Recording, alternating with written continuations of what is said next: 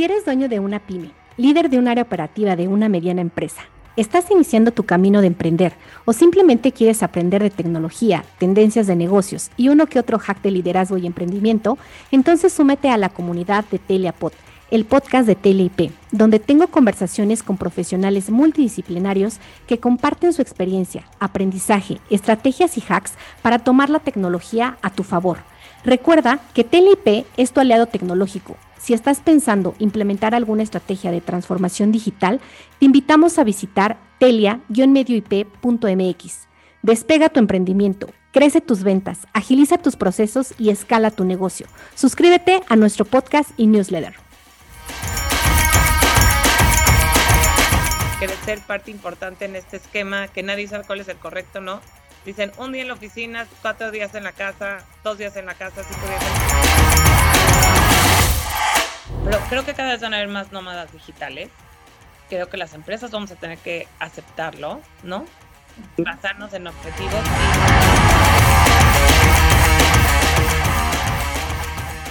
Pues bienvenidos a otro episodio más de Telia Pod, el poder de la tecnología. Hoy estamos eh, viviendo uno de los periodos más desafiantes, creo, y a la vez, pues también de mucha creatividad, de reinvención, de innovación, eh, sobre todo en la forma en la que trabajamos. Y creo que este movimiento, este, pues no se había visto por, por décadas. Y para ello eh, queríamos invitar, o eh, eh, tenemos hoy a Paola Tabashnik. Ella es co-founder y CEO de Comadre. Para quien no conozca Comadre, es, una, es un coworking. y bueno, ahorita nos va a platicar más, más Paola para no caer en imprecisiones. Eh, pero bueno, es un, coworking que nació justo de una necesidad de ella y está muy enfocado en el bienestar tanto personal y profesional eh, de las mujeres, ¿no? Más no es exclusivo de mujeres. Y también eh, recién Paola fundó Password, que es una membresía 100% flexible con acceso a más de 100 coworkings en todo México para que puedas contratar de forma mensual y cancelar cuando eh, lo, así lo desees de manera gratuita. Y bienvenida, Paula. Muchísimas gracias de verdad por invitar y encantada de estar aquí con ustedes. Gracias. Oye, pues em, nada más para, para conocerte un poquito más, eh, hacerte unas preguntas a nivel personal, si nos permites. Claro ¿En qué crees? ¿En qué creo? Ay, ok. Pues creo que en el que que el que persevera alcanza. O sea, creo que nada es, que para todo tienes que trabajar y echarle todas las ganas del mundo, nada viene gratis y lo más difícil es que cuando te llega, cómo mantenerlo, ¿no? O sea, toda la responsabilidad de hacer, lograr, tener y mantener para poder ayudar a otros a lograr sus metas. Ok, ¿y para ti qué es el éxito? Es sentirte pleno contigo, este, autorrealizado el éxito es justamente sentirte pleno, que estás dando tu 100% y pues la verdad es que estar feliz, pero también la felicidad es relativa, así que no sé qué es el éxito. Creo que poca gente se siente exitosa y que llega a un tope, o sea, creo que es más un camino, es como la felicidad, con que no hay un punto máximo. Y también creo que el éxito es ser un buen ejemplo para tus hijos y para otros. Sí, súper. Oye, ¿y a qué persona consideras exitosa?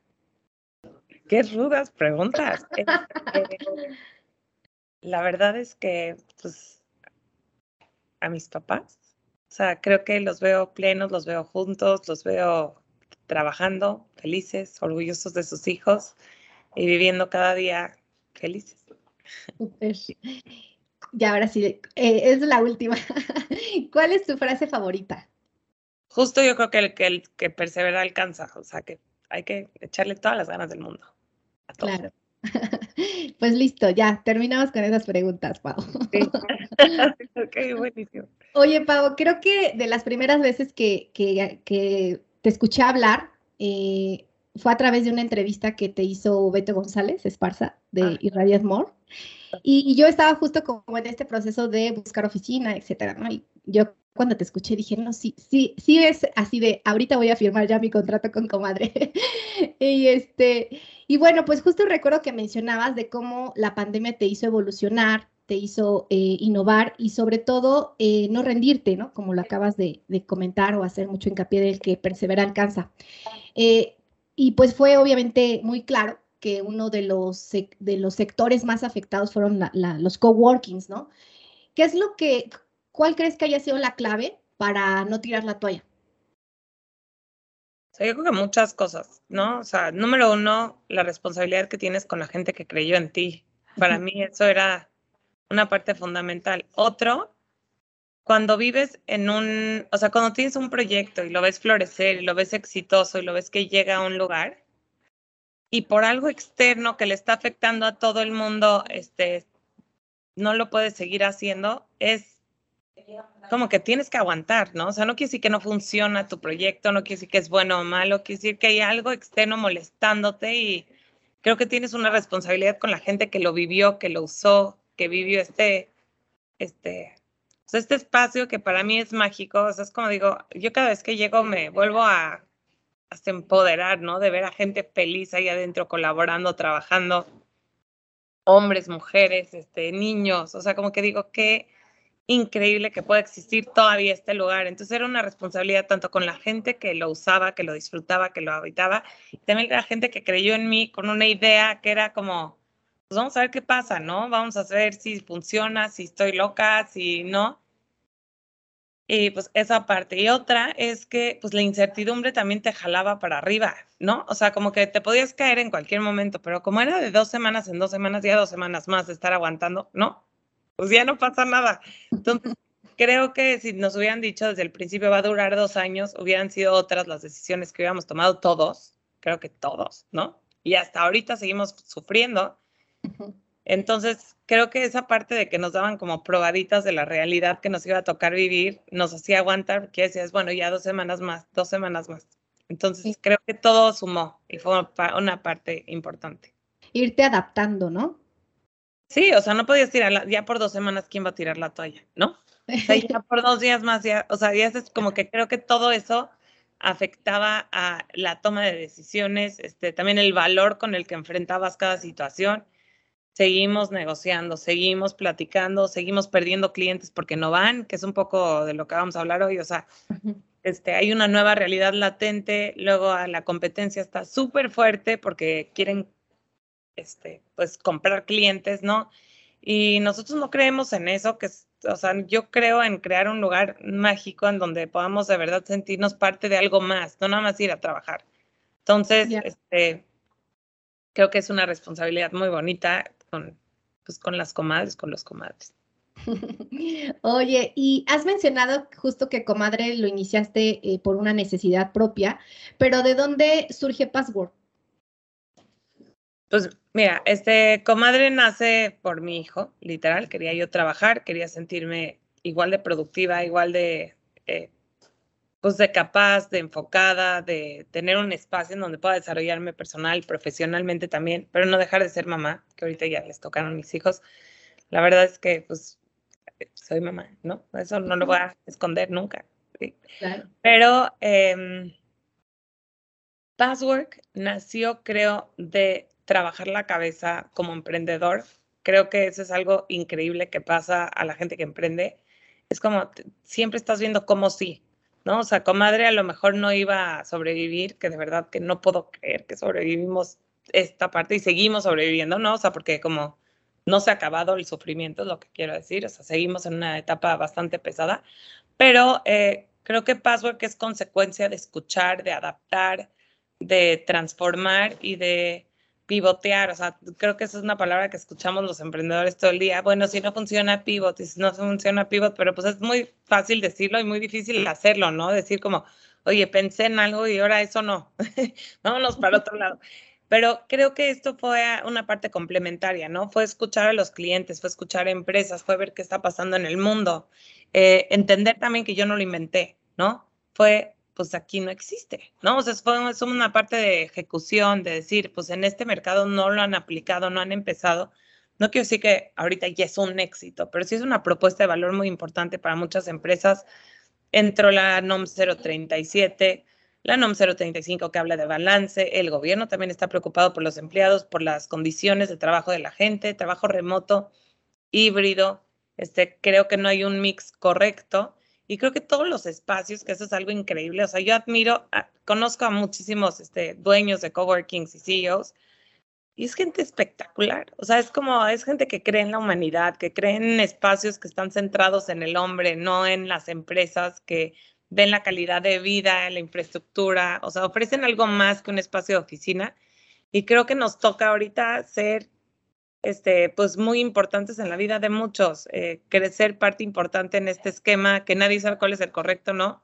Dicen un día en la oficina, cuatro días en la casa, dos días en la casa, cinco días en la... O sea, nadie tiene idea inventamos, tomamos nota, hay gente más feliz en un lado, hay gente feliz en otro, luego uno sí les toca, otro no les toca, o sea, realmente quién sabe cómo vamos a estar trabajando, pero creo que lo que necesitamos es alternativas sanas que ofrezcan infraestructura sana, ¿no? O sea, realmente que sean espacios enfocados en el trabajo, en donde nos podamos desenvolver, que tengamos la silla correcta, el internet correcto, eh, que podamos sonreír, o sea, la interacción humana, el aislamiento es muy traicionero, eh, poder, todo eso es lo que dan los coworkings. Entonces yo quería ver la manera de salvar tanto eso, que ahorita es muy relevante en la vida de muchos, como esta alternativa a las empresas para poder, este, pues implementar esquemas híbridos de trabajo de una manera organizada y con la gente feliz y que pueda trabajar cerca de casa.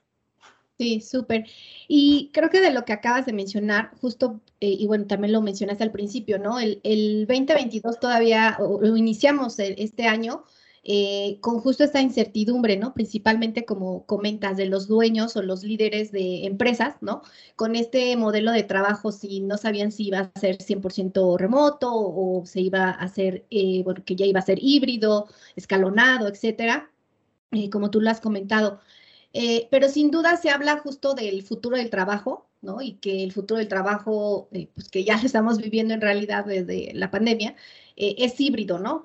¿Tú cuál crees que sea el modelo de trabajo ideal justo para la post-pandemia? Es una súper pregunta. Yo creo que depende de lo que haces, depende de la empresa. Creo que van a haber muchísimas decisiones y ahorita están viendo de renuncias masivas así como de recortes de personal, porque hay cosas que ya estás dispuesto a hacer, a cosas que no estás dispuesto a hacer. O sea, creo que está cambiando muchísimo y tenemos que estar reaccionando. Yo creo que el trabajo más rudo ahorita se lo están llevando la gente de recursos humanos, que cada vez que platico con ellos los admiro más porque realmente he conocido a gente preocupada por el ser humano, por la gente que colabora, por todos los colaboradores la verdad es que no tengo una respuesta. Creo que lo que mejor funcione, creo que las empresas se han dado una gran sorpresa de que hemos logrado objetivos de manera remota e híbrida de la misma manera que si estamos en la empresa, pero la cultura laboral es importantísima también. Entonces, cuando estamos hablando de esto, pues no, me gusta también hablar de, o sea, nosotros no queremos sustituir el espacio de oficina colaborativo de la empresa, ¿no? La cultura laboral es igual de importante casi que tener la infraestructura correcta. Entonces, eh, yo creo que ahorita lo más importante es escuchar, adaptar y pues seguir pivoteando, pero también de manera interna, ¿no? O sea, decir, oye, a ver, esta manera vamos a trabajar un mes. En un mes nos sentamos y platicamos y creo que tenemos que estar muy abiertos a escuchar cómo le hacemos, este, adaptar, ser flexibles y cambiar de opinión, porque creo que ahorita estamos en eso, no hay ahorita algo claro. Claro, sí, no, y, creo que coincido, y, creo que incluso las startups justo se han diferenciado por esto, ¿no? Por la cultura laboral, eh, la cultura de, de, la empresa, ¿no? Desde que desde que se construye, ¿no? Este, se vive esta parte, ¿no? De este, justo platicaba con alguien que trabaja en una, en una startup y decía que él venía del mundo corporativo, entonces la primera vez que, o hizo su entrevista, fue, ah, no, la primera vez que llegó a la, a, la oficina, que era justo un coworking, decía que había llegado con el traje y con las mancuernillas y así, y así, y le decían, bueno, aquí no es necesario, no es la etiqueta, pero si tú te sientes cómodo está bien, ¿no? Pero pues si te quedas con esta, eh, pues digamos que con una de, una década o décadas eh, de, diferentes ¿no? del mundo corporativo.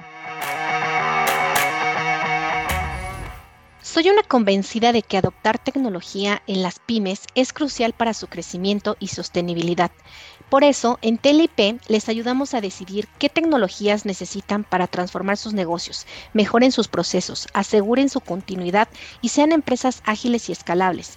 Rompe el paradigma de que la tecnología no es para ti. Contáctanos a través de todas nuestras redes sociales. Tú te vas a reír de mí, pero algo que disfruto de comadre es que, bueno, más bien, prepandemia, yo me arreglaba muchísimo, o sea, tampoco tanto, ¿no? Pero, o sea, como que me emocionaba ir a trabajar y ver a todas. Y ahorita, post pandemia, creo que también nos relajamos más. Pero no sé si has visto, lo has vivido ahí adentro, que estamos más platicadoras, o sea, como que más relajado, es un ambiente más buena onda, menos corporativo, o sea, creo que esa es una parte que puedo decir, o sea, siempre era buena onda, pero como que menos show. Vamos a trabajar, ¿no? Vamos a, o sea, realmente enfocarnos. Y lo veo tanto en Condesa como en Montes Urales y me emociona muchísimo porque ahora veo más diversidad, más relajación, más como voy a esto. Y también te ayuda, ¿no? O sea, te ayuda esa energía a ir a un lugar, a, oye, a ver, ¿a quién me voy a encontrar hoy? A trabajar, a sentarte, a poderte meter a tu phone booth, tomar una junta sin ruido. Sí, totalmente. Oye, ¿y crees que este modelo de trabajo tenga que ver con el futuro y la competitividad de las empresas? Híjole, mira, estás tomando, tocando temas que leo todos los días y cada vez leo otra cosa. De verdad. O sea, hay empresas que ahorita les digo, oye, vamos a trabajar en todos lados, dicen feliz, que trabajen donde quieran, que lo paguen. Y otros que dicen, no, no quiero que vean mi información, no quiero que vean esto, no quiero que haga esto. O sea, hay gente muy celosa de lo que hace. Eh, creo que es una manera de pensar que va a ir cambiando, ¿no? Creo que la mayoría de las cosas son públicas o... Pero pues hay cosas muy privadas también. Entonces, yo creo que no, vamos a regresar a lo mismo, o sea, son puntos de vista, de opinión y de todo. Creo que todo está en la ejecución. Creo que evidentemente hay cosas que no pueden estar juntas y como temas de clientes y, o sea, pero yo creo que el futuro del trabajo sí es tener a gente feliz trabajando en tu empresa, o sea, tiene que ver con una parte mucho más emocional. No sé si estás de acuerdo conmigo, o sea, como aparte de la información que es muy sensible, como te digo, hay empresas súper sensibles, no tanto, o sea, pero la gente feliz, o sea, es súper organizada, súper privada, o sea, creo que estamos abordando el tema de otro, de otro lado y eso me emociona muchísimo, o sea, como un poco más sensible, más de gente fiel a la empresa y entonces ese ya no es un problema. Pero hay muchísimos puntos de vista, ¿no? O sea, hay gente que quiere su línea de juntar y todo, y pues entonces no aplican estos modelos, ¿no? O sea, es como todo es mucho más enclaustrado. Y hay gente que es como ve, trabaja, disfruta, vive. Ahorita salieron, acabo de leer una nota increíble que es que una empresa va a pagar según dónde vives, porque la gente ya se estaba aprovechando, ¿no? O sea, es como la contrataron en Nueva York y vive en Latinoamérica, en cualquier lugar, y pues vive como multimillonario cuando pues no, ¿no? O sea, tiene, entonces, como que sí, hay cosas que vamos a tener que ir adaptando, o sea, no, ya nada es igual, ¿no? Entonces vamos a hacer ajustes hasta en el sueldo y entonces es muy interesante ver la reacción también de estas empresas enormes, cómo abordar esta nueva normalidad de irse adaptando a lo que la, pues, las empresas son la gente, los colaboradores es lo que hacen exitoso una empresa, entonces nos tenemos que ahorita enfocar en otro lado. Claro, y justo algo, lo que, lo que acabas de mencionar, te iba a preguntar justo estas tendencias como los nómadas digitales, ¿no? De que al menos yo tengo creo que dos casos de dos chicas que mentoreo y son de, son de tecnología. Y estas chicas lo que dicen es, bueno, yo quiero ser una nómada digital y por lo tanto eh, desarrollo estas habilidades para poder trabajar en empresas que primero me brinden las herramientas necesarias para poder trabajar desde cualquier parte que yo esté viajando, pero al mismo, no porque yo quiera viajar, significa que voy a eh, irme de pachanga, ¿no? Sino que eh, tengo mis horarios para este, estar, eh, mis horarios de trabajo y mis horarios para, pues a lo mejor sí conocer el, el, nuevo lugar, ¿no? A donde me voy a ir a vivir o como decías, ¿no? Este, entonces, pues obviamente esta parte de los ambientes compartidos, ¿no? En este caso, eh, a lo mejor justo esta parte de la deslocalización del, del, modelo, sí, del trabajo como tal, eh, son como estas tendencias, ¿no? Que van marcando la, la forma de trabajo eh, ya sea este, pues, ya por, por, estudios, por análisis, como dices, este, del futuro del trabajo, ¿no? ¿Tú qué, qué, qué habilidades crees que son las más valoradas hoy por los nuevos líderes? La verdad es que no, no te sé decir. A mí en lo personal, eso sí te sé decir, este, me ha costado trabajo la parte de 100% remoto. de los A mí me cuesta trabajo porque me encanta cuando veo a la gente de mi equipo, de nuestros equipos colaborando, platicando y hasta echando café afuera, ¿no? Y haciendo amigas. Creo que pero creo que todo se puede, creo que la vida es un balance, un poco de tus preguntas al principio, o sea, creo que el balance en la vida es lo que hace también sentirte feliz y pleno, ¿no? No puedes trabajar todo el día y estar solamente en un lugar y estar metido y que eso sea éxito, sentirte feliz en un cuadrado negro, ¿no? Entonces yo creo que cada quien tiene su mix.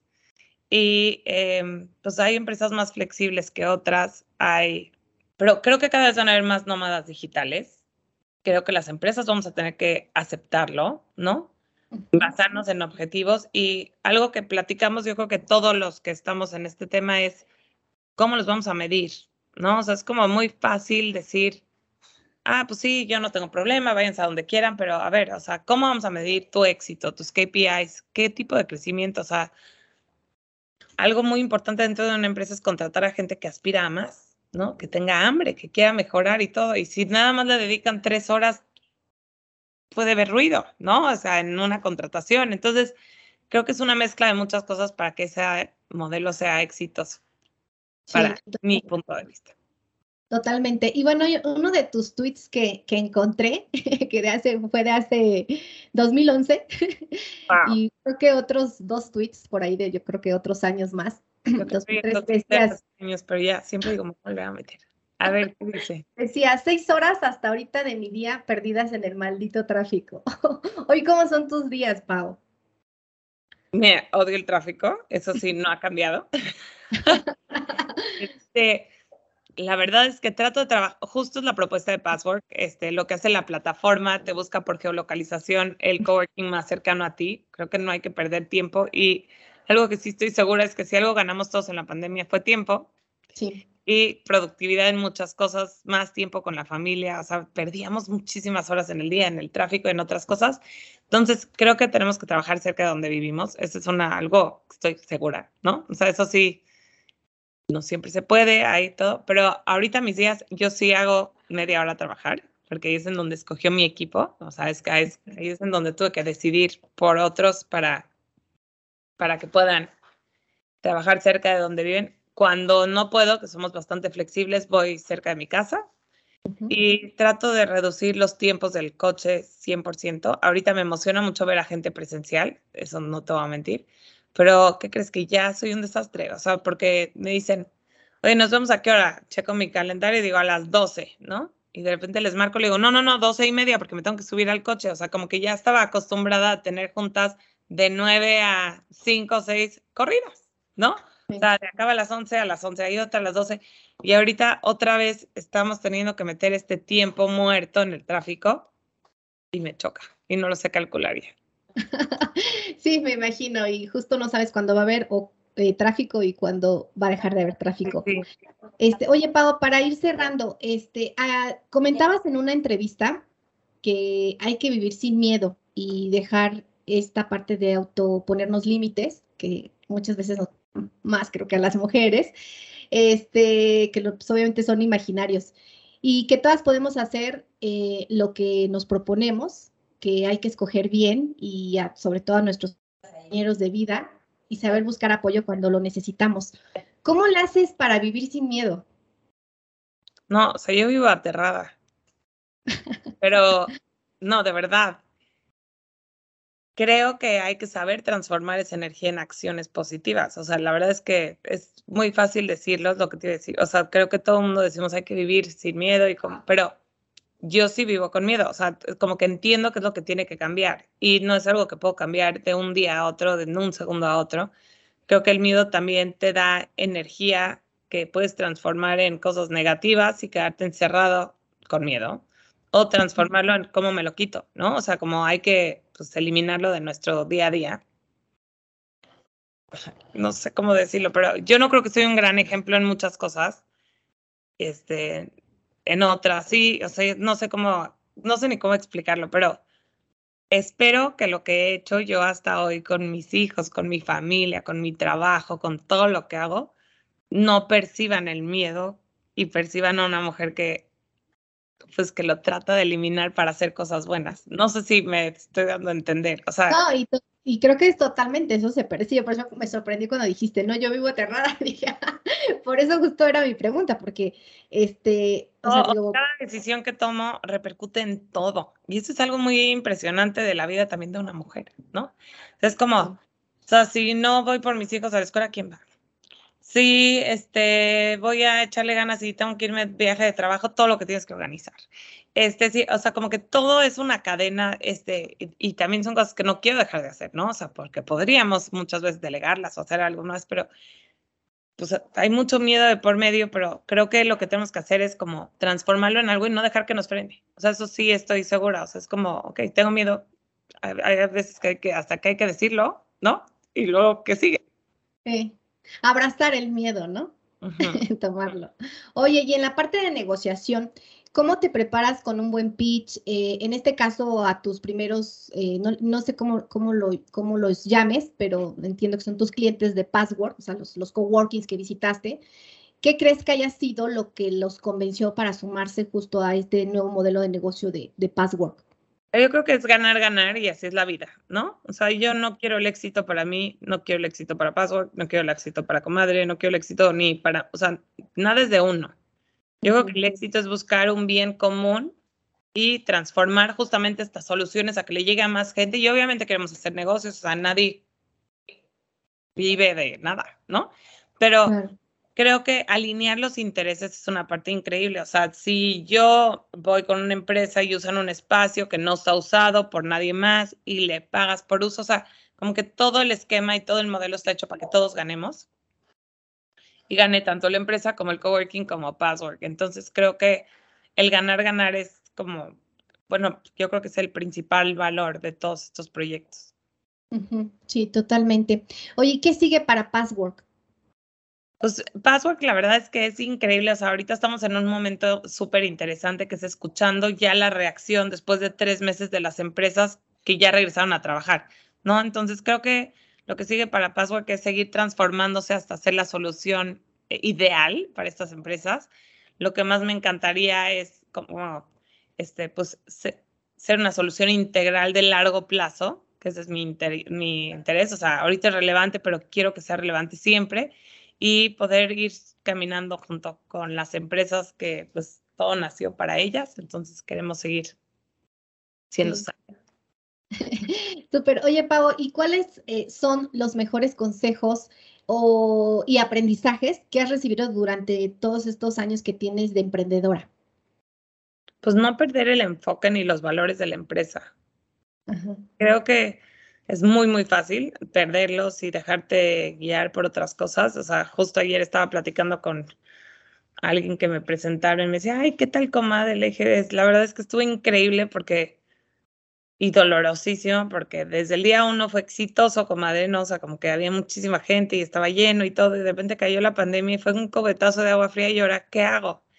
Y creo que el mantener el foco, la misión, la visión, este, y ver cómo llegar a lo mismo de otros caminos fue lo que mantuvo el proyecto vivo. Entonces creo que puedo decir que pues es una parte muy importante de un proyecto, o sea, ponerle valores, ponerle misión, este, visión, cómo llegar y escuchar a la gente alrededor. Sí, súper. Y ahora sí, Pau, para, para cerrar, ¿qué es lo que más amas de la tecnología? Pues que cambia todos los días y se adapta a nuevas necesidades. O sea, creo que es algo que nunca antes habíamos visto. Eh, todo, o sea, de un día a otro, todo puede cambiar. Entonces, está increíble. Súper. Pau, muchísimas gracias. Definitivamente eres una mujer admirada, creo que por muchas comadres, todas las comadres más bien. Eh, de verdad eres un ejemplo a seguir, inspiras. Eh, cuando, cuando te escuchan hablar y sobre todo, este, pues estoy segura que, vas a, seguir marcando la vida de muchas mujeres y hombres eh, eh, y espero que este episodio pues contribuya a esto. Eh, gracias por tu tiempo y gracias por compartir toda tu experiencia el día de hoy con nosotros. Si quieres compartirnos tus datos, dónde te puede contactar, dónde puede contactar a Password. Con muchísimo gusto, mi correo es paola co-mediomadre.com o paola password.mx. Eh, mis redes sociales, Paola Tabachnik, y este, me pueden escribir cuando quieran. Ok, pues muchísimas gracias, Pau. ¿Algo más que quieras agregar o cerrar? Mm, nada más, muchísimas gracias por invitar, de verdad, me siento muy halagada. Ay, gracias, Pau. Buen día.